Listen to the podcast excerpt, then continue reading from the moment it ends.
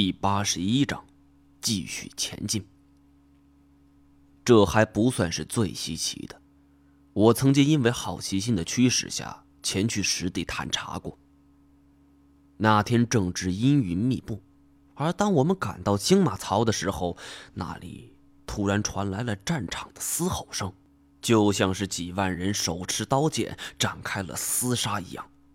奇怪的是，这金马槽里。他没有一个人。听当地人说，这里原来是诸葛亮擒孟获的古战场。每到阴天下雨的时候，金马槽内都会传来如此的厮杀之声。金马槽这种诡异现象传开之后，很多专家学者也是跳了出来，给出自认为合理的科学解释。我那时也全然没往这方面想过。但是如今，在白峡也遭遇了阴兵借道，我便问萧九天：“青马槽也是如此？”萧九天点点头：“我听一位老人说过，说这阴兵借道分为两种情况，第一种就是像金马槽那样复现声音，还有一种，他没有说出来。”却伸手指了指身边。我明白他的意思，还有一种就是我们刚刚遭遇的，只有影像，没有声音。我们坐在原地许久，都想不出为什么这个地方会有如此诡异的事情。不过这些都不是我们此行的目的。歇息片刻之后，我们便催促着继续进发了。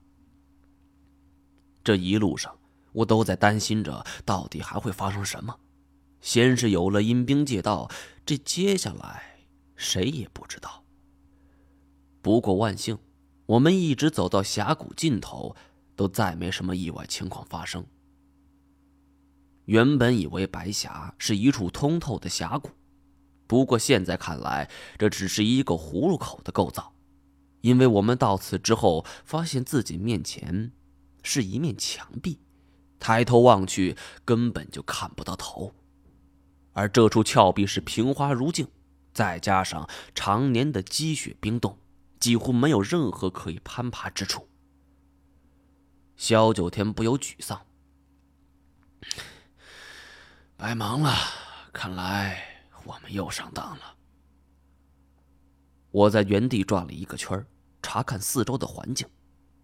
我的正前方和左右两侧都是这种高耸的石壁。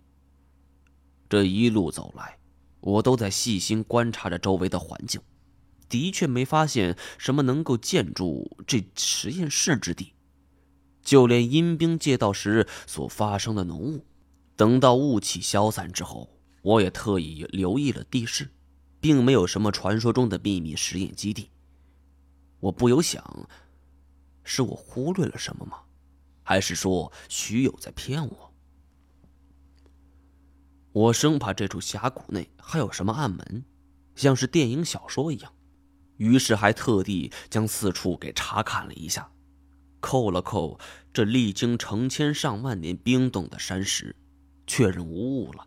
这里只是长白山一个最普通的地方，从积雪到石头都没有任何的异样。你们从哪知道？严显江在东北的，我心中一边起疑，一边问萧九天：“别忘了，我跟那老狐狸是同行。他虽然狡猾，但这根圈子还是没断的，也没法断。”萧九天见我低头沉思，催促我道：“有情况吗？我看这儿也没什么特别的，要不就往回走吧。说不定来的时候……”我们忽略了什么呢？他又抬头看天，看样子一会儿还得下大雪，咱们天黑前得离开这个峡谷，要不然晚上非得冻死。虽然我一点也不喜欢萧九天，但他的话却并没错。长白山夜晚的温度低得你无法想象，据说有时候还能到达零下五十度。看此时天色已然不早。万一我们不能及时找到秘密实验基地，或者天黑之后被困在这里，那么只有冻死的份儿。没想到，我们刚刚一动身，这天空之中就飘起了雪花，伴着呼号的北风，吹到身上的时候，旧雪花还来不及化，转眼之间又已经披上了新的。不到十分钟，我们身上已经是披了一层厚厚的积雪了。这种经历，应该没什么人经历过。艰难的在雪地里跋涉着。因为大雪的缘故，我和萧九天已经不能用语言沟通了，只能是通过打手势来交流。原本以为我们咬牙坚持一下就可以走出峡谷的，可走了许久之后，我们才发现一面陡峭的墙壁又立在我们面前，阻住了去路。不对呀，这明明是来时的路，这好端端的，怎么变成了一处悬崖？我拍了拍自己的头，恨自己不记事，记错了方向。萧九天冲我比划着：“你记错了，从这边走。”说完，拄着登山杖，踩着齐膝一般的雪，艰难的跋涉了过去。